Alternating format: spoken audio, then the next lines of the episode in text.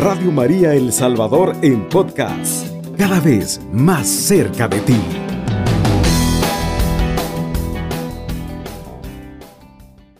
Nuestra madre, una madre que es tierna, dulce, que mira a la familia, quizás este mensaje es bonito recogerlo.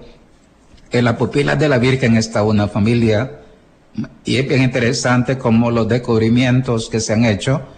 Eh, el centro de esa familia, cuando el doctor Aste eh, Tosman, eh, él gira las imágenes en, computadora, es interesante darse cuenta que la figura central es precisamente la madre. Eso es muy interesante darnos cuenta. Después el, nombre original, eh, es interesante ver cómo se revela nuestra Madre, la Virgen de Guadalupe, Cuatlasupe, que significa la que aplasta la cabeza de la serpiente. Y efectivamente cuando una madre eh, es como la Virgen, eso hace realmente en las tinieblas que pueda haber en la familia y ella misma es un gran regalo para, para sus hijos.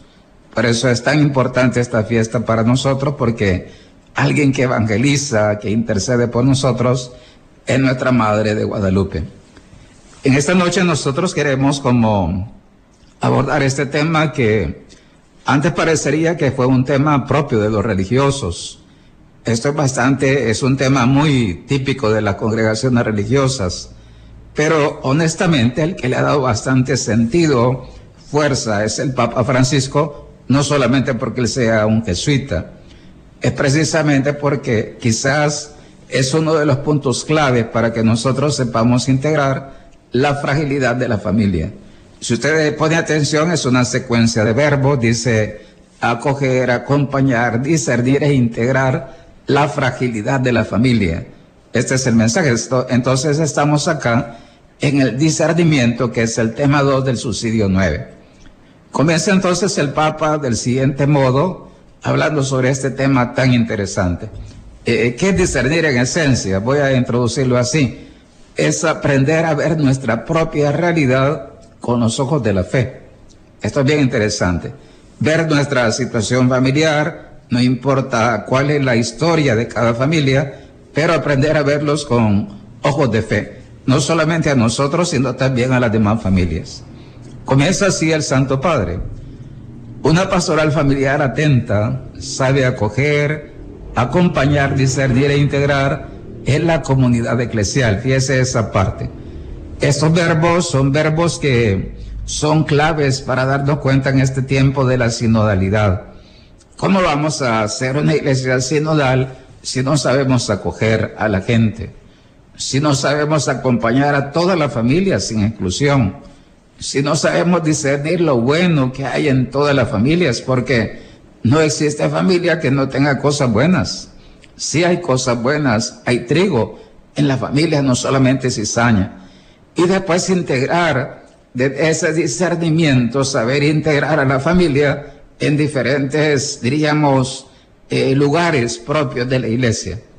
Continúa entonces el Papa, no con simples y banales prescripciones, Muchas veces quizás hemos sido muy juridicistas, pedimos de una pastoral familiar bastante jurídica, basada muchas veces en las normas canónicas.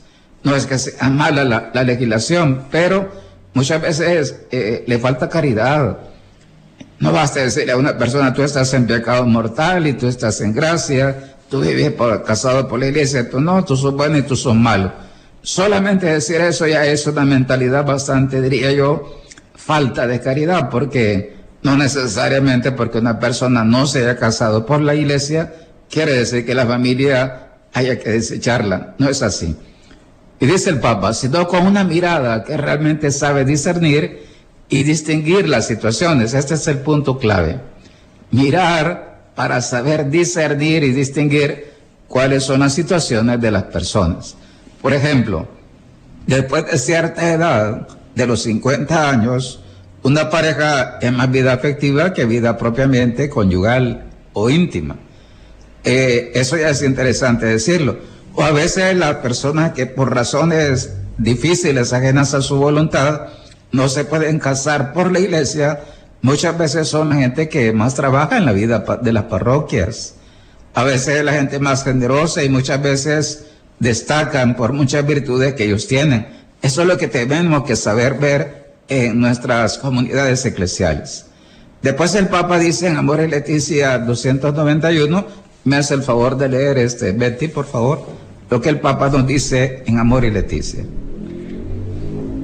La Iglesia debe acompañar con atención y cuidado a sus hijos más frágiles, marcados por el amor herido y extraviado, dándoles de nuevo confianza y esperanza como la luz del faro de un puerto o de una antorcha llevada en medio de la gente para iluminar a quienes han perdido el rumbo o se encuentran en medio de la tempestad. El Papa subraya, el equipo que trabaja este, esta catequesis subraya algunas cosas muy bonitas. Dice, dice así, si uno pone atención, yo lo quisiera enfocar hacia el tema porque tiene una íntima relación la mamá con la iglesia. Yo decía que en el centro de la mirada de la Virgen de Guadalupe está precisamente la mamá. Y la mamá para nosotros es la que nos tiene que como revelar lo que es la iglesia. Entonces, si usted pone atención, lo que una mamá buena es, eh, aplíquelo a una mamá que se convierte, que tiene fe, que se acerca, que mira a sus hijos con, con los ojos del Señor. Dice aquí cosas muy bonitas. Acompañar con atención y cuidado a los hijos más frágiles. Yo por lo menos me recuerdo de una de mis hermanas que quedó parapléjica en un accidente. Eh, ¿Qué hizo mi mamá? Ella se desbordó con mi hermana menor en muchos cuidados, precisamente porque era la persona que necesitaba más cuidados en la familia. Entonces la fragilidad puede ser a veces una discapacidad, eh, puede ser también este, un, un problema.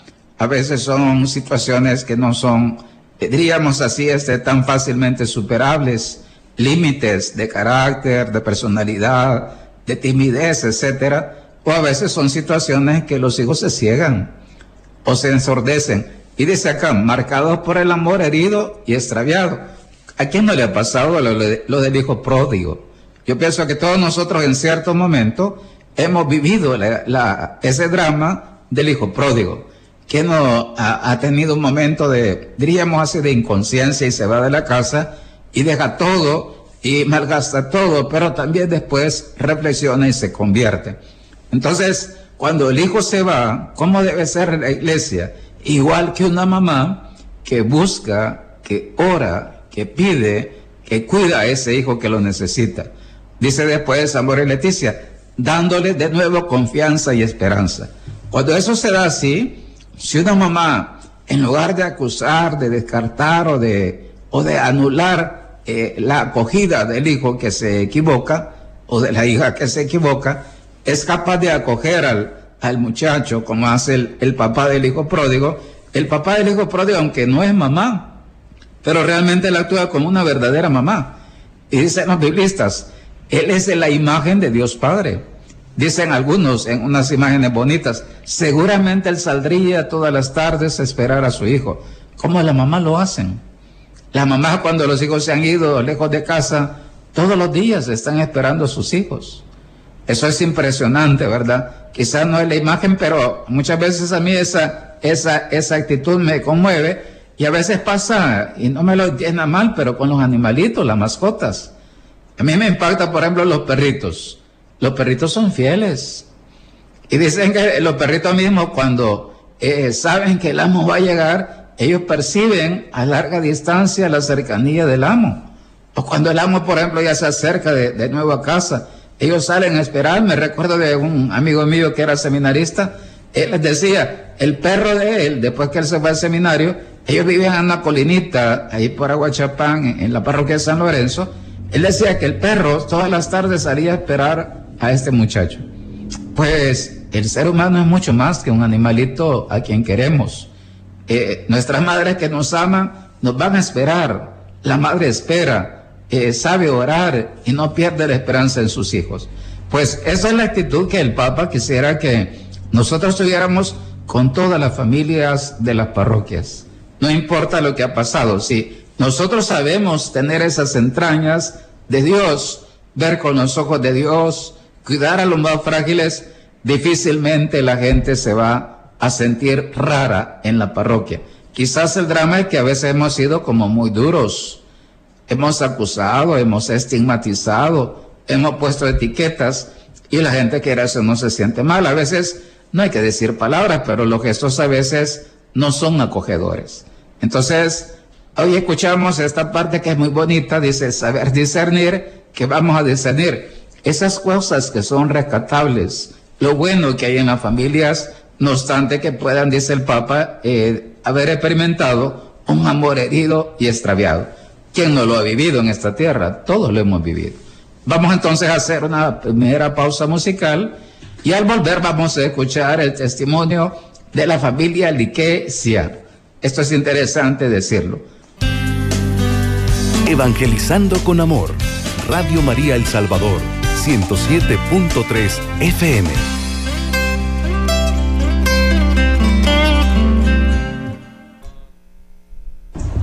Muy interesante el canto que Mario nos ponía precisamente en este día tan significativo para nosotros. Qué interesante verlo desde los ojos de María, de Guadalupe, ver precisamente a nuestras familias heridas. Me llama la atención como en los ojos de, la Virgen de Guadalupe aparece una familia de nuestra gente, eh, precisamente de la época. Aparece una familia de unos dos o tres niños, eh, recuerdo yo, con algunos parientes, porque las familias, recuérdase que antes las familias eran extensas, es decir, no solamente era papá, mamá, hijo, sino el abuelo, el pariente, y ahí aparecen otros seres en las, en los, en las pupilas de la Virgen María. Por eso es interesante, es decir, ¿qué relación tiene la Virgen María con las familias y con la familia herida? Una íntima relación. ¿Cómo quisiera ella curar a las familias?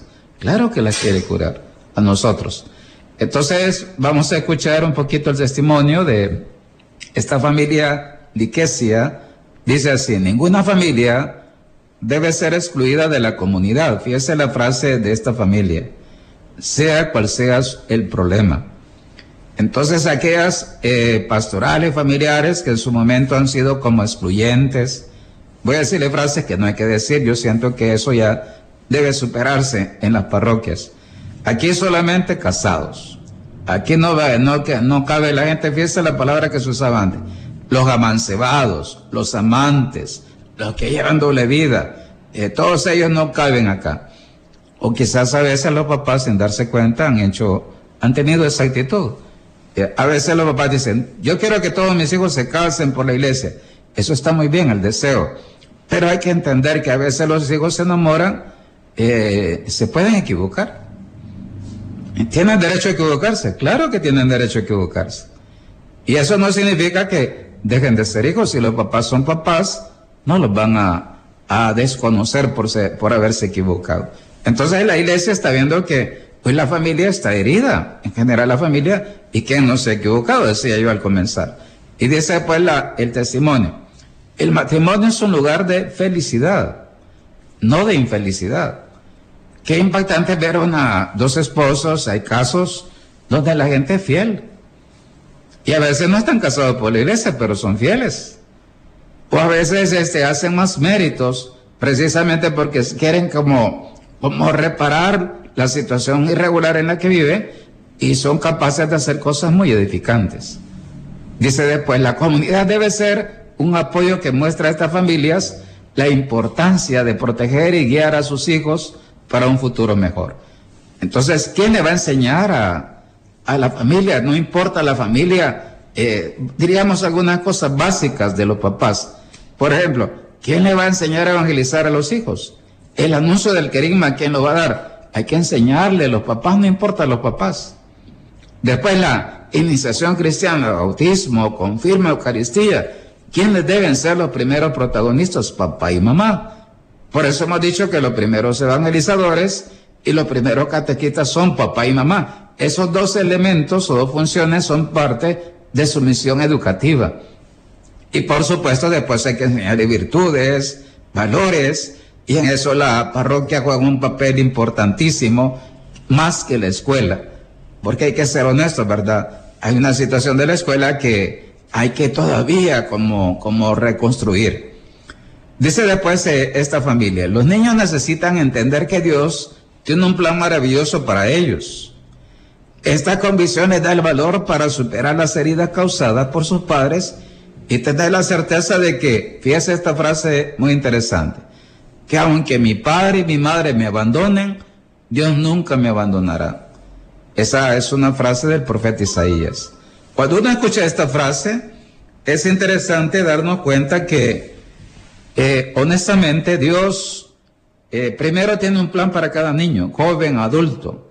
Hay una vocación irrepetible, única, como lee la persona humana.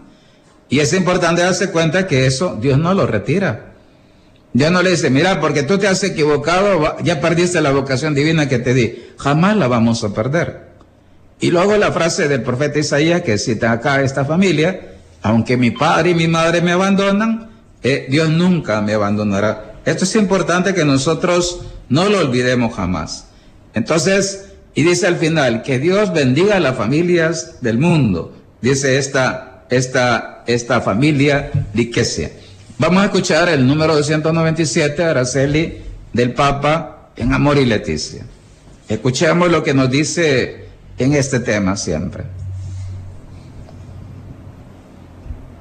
Se debe ayudar a cada uno a encontrar su propia manera de participar en la comunidad eclesial, en tareas sociales, en reuniones de oración o de la manera que sugiere su propia iniciativa junto con el discernimiento del pastor. Quizás a veces la gente tiene como este, este concepto equivocado, pensar que solamente se puede participar en la lectura de la liturgia. Voy a decir esto y no me entiendan malo de la pastoral litúrgica es que no se trata solo de la pastoral litúrgica. ¿Cuántas pastorales hay en cada parroquia? Muchas. ¿Y cuál es la más importante? Voy a decir esto porque es bien importante que usted lo escuche. Es la pastoral familiar. No es la otro tipo de pastoral. Si usted reconstruye la familia, reconstruye la sociedad y reconstruye la iglesia. Por eso es más importante la pastoral familiar. Entonces dice acá, si eso es así, cuando una familia, por ejemplo, eh, diríamos que no está casada por la iglesia, o una familia monoparental, o viudos vueltos a casar, etcétera. Eh, dice acá, hay tareas sociales, hay reuniones de oración, o a veces hay otros encargos en la parroquia que no son menos importantes que hacer la lectura o ser monitor dentro de, la, de los actos litúrgicos. Esto es bien importante entenderlo. Pero nosotros creemos que solamente debe ser el aparecer en la liturgia. No, es mucho más que eso. Y después dice el Papa Betty en, en el siguiente número 299 de Amor y Leticia. Ellos, ellos,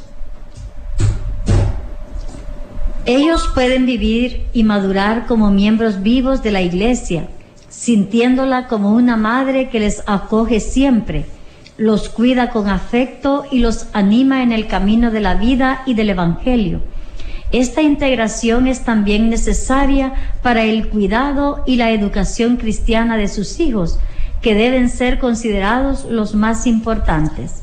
Si un hijo entonces, una familia, si llamamos, una familia, digamos, está herida por lo que fuera, o está frágil en su situación, dice, ellos sin embargo pueden vivir y madurar como miembros vivos de la iglesia. De alguna manera ellos también son parte de la comunión eclesial, sí lo son. Recuérdense que la comunión es unión con Dios, unión en familia, unión con nosotros. ¿Por qué tenemos que quererlos menos? ¿Cuál es el secreto para unirnos? Amarnos. ¿Por qué le vamos a negar el amor a alguien que a una familia herida? No podemos negarla. Y dice, pues sintiéndola como una madre que acoge siempre, los cuida con afecto y los anima. ¿Qué hace la Virgen de Guadalupe? ¿Por qué? ¿Por qué los mexicanos nos enseñan tanto el 12 de, diciembre? Es impactante verlas como aman a la Virgen. Y dígame usted, ¿alguna familia herida se siente excluida de llevarle rosas a la Virgen y que la Virgen se alegre de ver a sus hijos? Ninguna familia. La Virgen de Guadalupe rechaza a algún hijo, a ninguno lo rechaza. Y así como le habla a San Juan Diego con ternura, le habla a usted en su familia, no importa lo que ha pasado en su familia. Esto es interesante decirlo. Entonces cuando uno siente esa ternura y ese amor, solo sentirnos no etiquetados, no estigmatizados, no despreciados, no este, con esas actitudes negativas que a veces se comunican en las parroquias, cuando uno experimenta eso, ¿cómo no le dan ganas de ir a la vida parroquial y ser parte de ella? Yo recuerdo algunos emigrantes, amigos de un movimiento de familia, que decía, nosotros en Estados Unidos nos sentimos acogidos por la comunidad católica. Nos sostuvo en los momentos fuertes. Así debían decir todos, no importa la familia que sea, imagina el emigrante, el que vive allá solo, el que le cuesta. ¿Podemos excluir a los inmigrantes de, del cuidado materno que la iglesia debe tener con sus hijos? Claro que no. No podemos. Y si se casan con otro y forman otro hogar, los vamos a excluir. Tampoco los vamos a excluir. Ellos son parte también, lo que dice el profeta Isaías, aunque mi madre y mi padre me abandonen, eh, Dios nunca me abandonará. Nunca me abandonará. Nunca me va a dejar de amar. Esta es la cuestión más importante. La Virgen María nos ama. El Señor nos ama mucho más que su madre.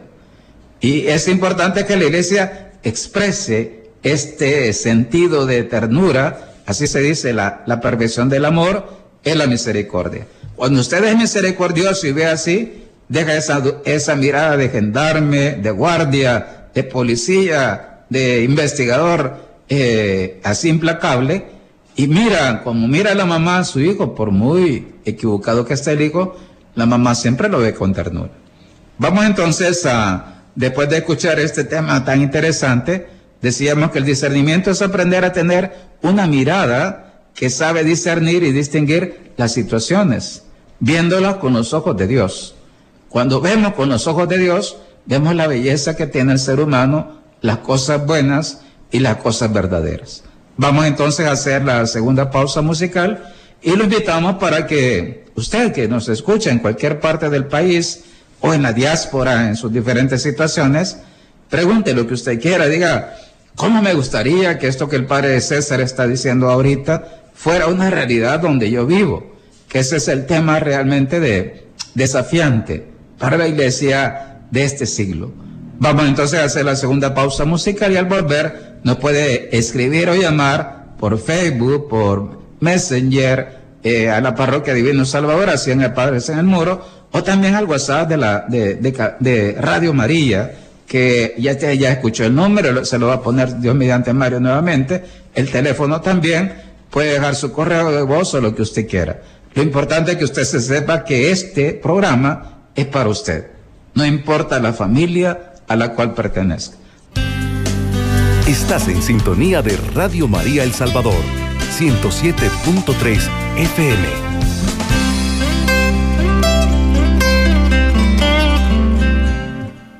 Muy oportuno el canto que nos ha puesto Mario, muy adecuado pienso yo para el momento. Precisamente todo eso bonito, grande que descubrimos en papá y en mamá, eso es importantísima la misión de ellos. Vamos a ser honestos, si usted le tiene miedo a la parroquia y le tiene miedo a Dios, es porque ha habido algo, un vacío fuerte en la familia, en papá y en mamá, en su proceso educativo, en su proceso de darnos amor. Qué bonito la letra que decía, Dios es ternura. Yo quisiera decirle esto a las madres que me escuchan precisamente porque nuestra Madre, la Virgen de Guadalupe, nos enseña que la clave es la mamá en nuestras tierras. Yo les digo a las, a las madres, a las esposas, a las hijas, el secreto de ustedes, mujeres, es la ternura. Y en eso se parecen mucho a Dios. Se equivocan ustedes cuando sacan el machete, la palabra hiriente, despectiva, que se portan implacables, que se quieren hacer duras o se portan así como con gestos y actitudes que dan ganas de salir corriendo. Yo me recuerdo un obispo de, Colombia me eh, decía en una charla, decía, eh, él lo decía al estilo colombiano, decía que las mujeres son muy enojaditas, ¿verdad? Yo diría, no enojaditas, a veces son bien enojadotas, ¿verdad? Y, y eso, y yo diría, hasta la mujer más este, bonita se desdibuja. Y si hay algo que rompe un matrimonio, honestamente la falta de ternura.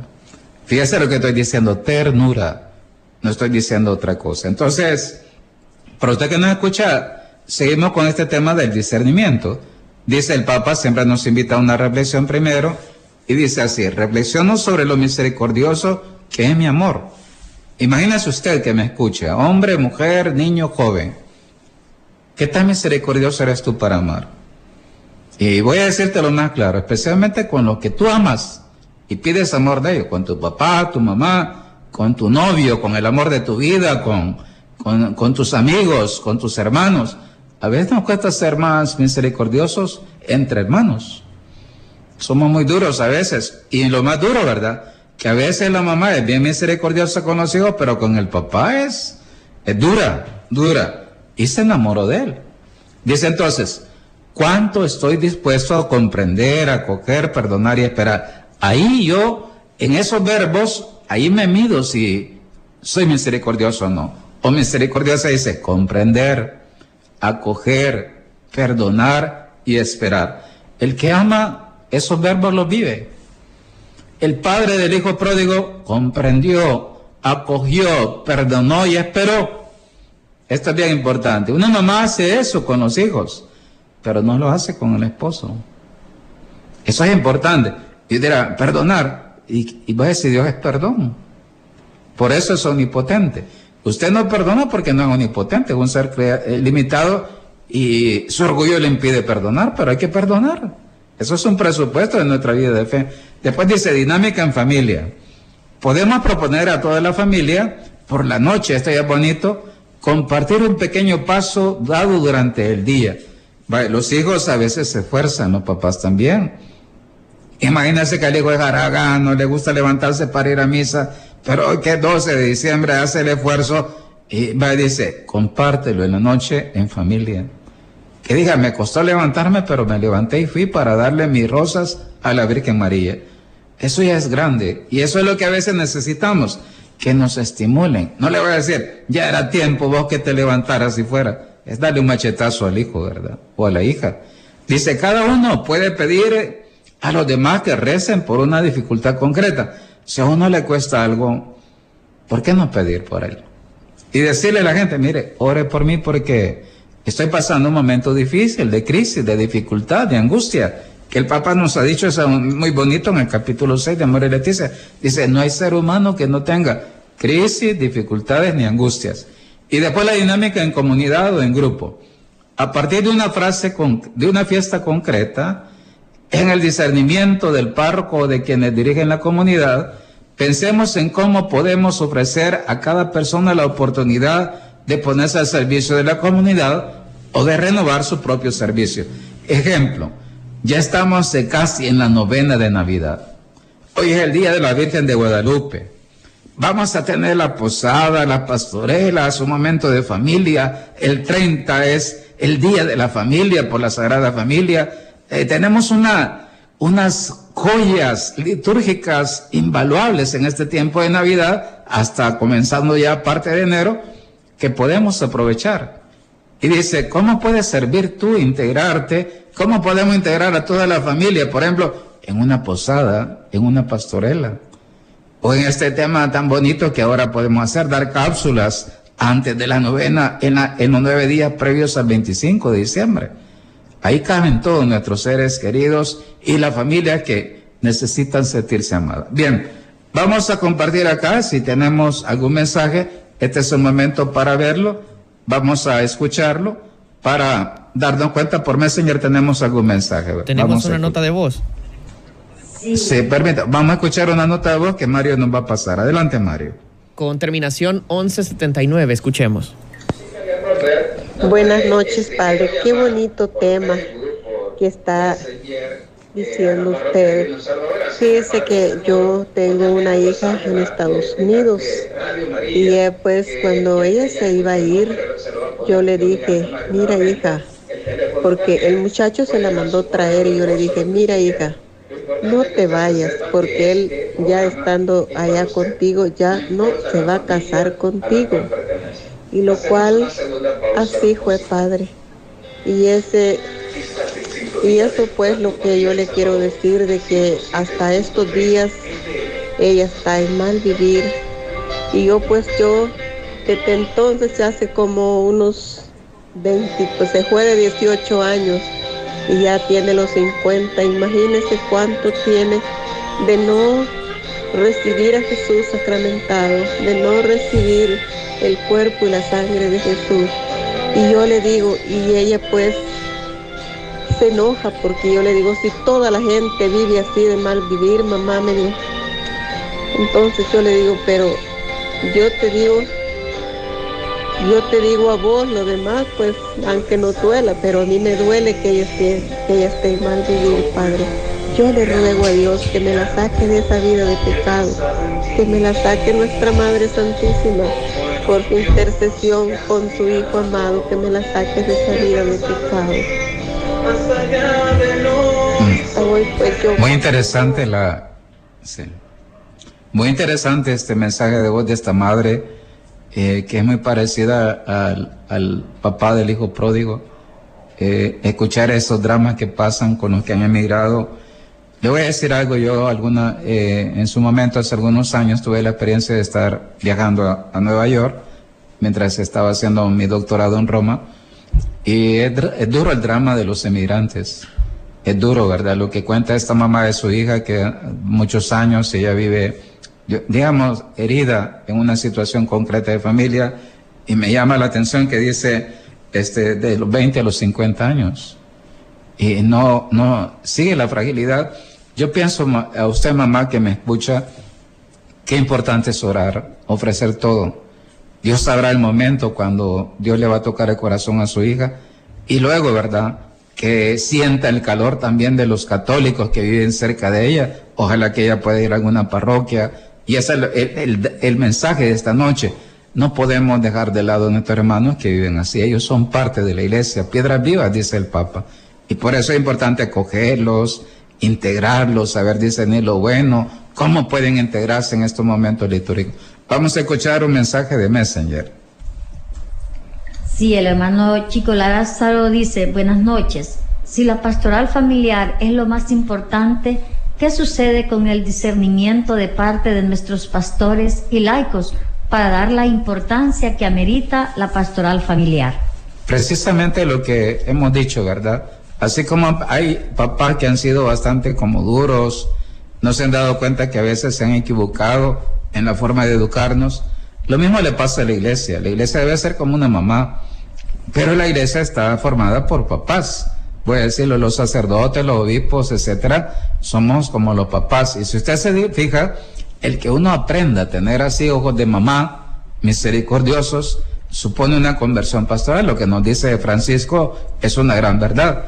Y es una de las cosas que así como uno reza por los hijos que están en una situación difícil, ustedes laicos, familia que nos escuchan, oren por nosotros los sacerdotes para que nos convirtamos pastoralmente y aprendamos a ver a la familia con ojos de misericordia y darnos cuenta que el secreto para cambiar este país está en la pastoral familiar bien, bien organizada y estructurada y que acompañe.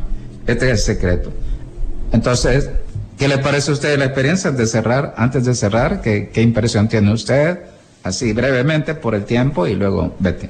Sí, siento yo que es algo bien importante, la pastoral familiar Quizás el tema nuestro, eh, esto que hemos dicho es saber integrar, no, no, no despreciar a nadie, que es el tema. Sí, adelante, sí. Nos están llamando ahorita. Adelante, sí. ¿Aló? Escuchamos, sí. Eh, fíjese que yo tengo un hijo que no le ruego y le, explico, ¿va? porque que no beba y viera qué tremendo es. Yo no quiero que se pierda así como la hermanita que acaba de hablar. Yo estoy sufriendo por eso, pues y yo quiero que oren por ella, sí, porque yo oro por él, porque no quiero que Así es. Es, parte mío también. Es su ser, parte de su ser, sí, como papá. muchas gracias por llamarnos, ¿verdad? Gracias. Muy bien, Samuel, muy bien. Muchas gracias por llamarnos. Qué interesante lo que nos dice él, ¿verdad? De que eh, nos pide orar, él ora por su hijo que tiene un vicio. Hoy no solamente es el alcohol, también es la droga. Papás que me escuchan, ¿verdad? O voy a decirlo también, no dejar a un amante que hay que dejar es otra droga. Es, tiene un poder adherente tan fuerte como la droga. Por eso cuando me cuentan a mamás o los papás que los hijos no pueden dejar a su amante, por ejemplo, con el perdón y el respeto de todos, ¿verdad? Pero es que es como la droga.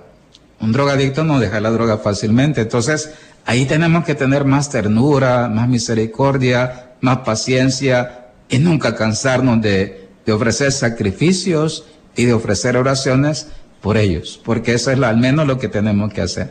Eh, me decía Araceli antes de cerrar para. Sí, que qué importante es, este, es conocer lo que realmente es la pastoral familiar, porque a través de ella es que vamos aprendiendo nosotros como papás a darle el valor que la iglesia nos ofrece, toda esa ayuda que la iglesia nos ofrece. Y quizás decíamos eh, una frase que veníamos comentando con ustedes dos, que uno de los temas de la mamá decíamos cuál era la clave, que se dieran cuenta las mamás, precisamente los hogares monoparentales, decíamos. ¿Cuál era? Comentábamos que el primer tema, ¿dónde hay que arrancar para tener misericordia con ellos? Eh, que, que, decíamos que eran las mamás, ¿verdad? A veces las mamás solas no se dan cuenta que el secreto está en ellas que si una mamá monoparental da pasos, se convierte y dice, honestamente me falta ternura. Yo quizás por ser mamá y papá a la vez, es, me he vuelto más sargentona que, que tierna. Quizás somos maduras en, ese, en esa parte. Eso quizás, esto que usted está diciendo es importante por las mamás que no escuchan. A veces es duro ver a una mamá dura. Nos Yo creo que duras. y los hijos sufrimos, y voy a decir esto. Y los esposos sufren más de lo que usted cree. Lo que pasa que en el machismo en nuestra cultura no tenemos la humildad de decirle, mira, me herís mucho. Ese daño cuando me tratas así. Sí, no lo decimos, pero honestamente los hombres también tenemos corazón, ¿verdad? Esto es bien importante. Bien, por el tiempo y porque respetamos, ¿verdad? Este espacio que nos da Radio María, vamos a pedirle a Betty que nos haga la oración precisamente en este tema del discernimiento, muy bonita, en esta ocasión tan bonita de la Virgen de Guadalupe. Señor, ayúdanos a comprender las luchas y fragilidades de nuestros hermanos. Concédenos saber abrir las puertas de nuestros hogares y de nuestros corazones a los más frágiles, a los que tienen dificultades, para que se sientan acogidos, escuchados y comprendidos. Llénanos de tu Espíritu Santo para que sepamos devolver a los demás la misericordia que primero hemos recibido de ti. Amén. Llénanos de tu Espíritu Santo. ¿Qué es el Espíritu Santo? El amor con mayúscula. Le pedimos a Dios para todas las familias en este 12 de diciembre, el espíritu de nuestra madre es esposa del amor, es así eh, como usted lo oye, ¿verdad?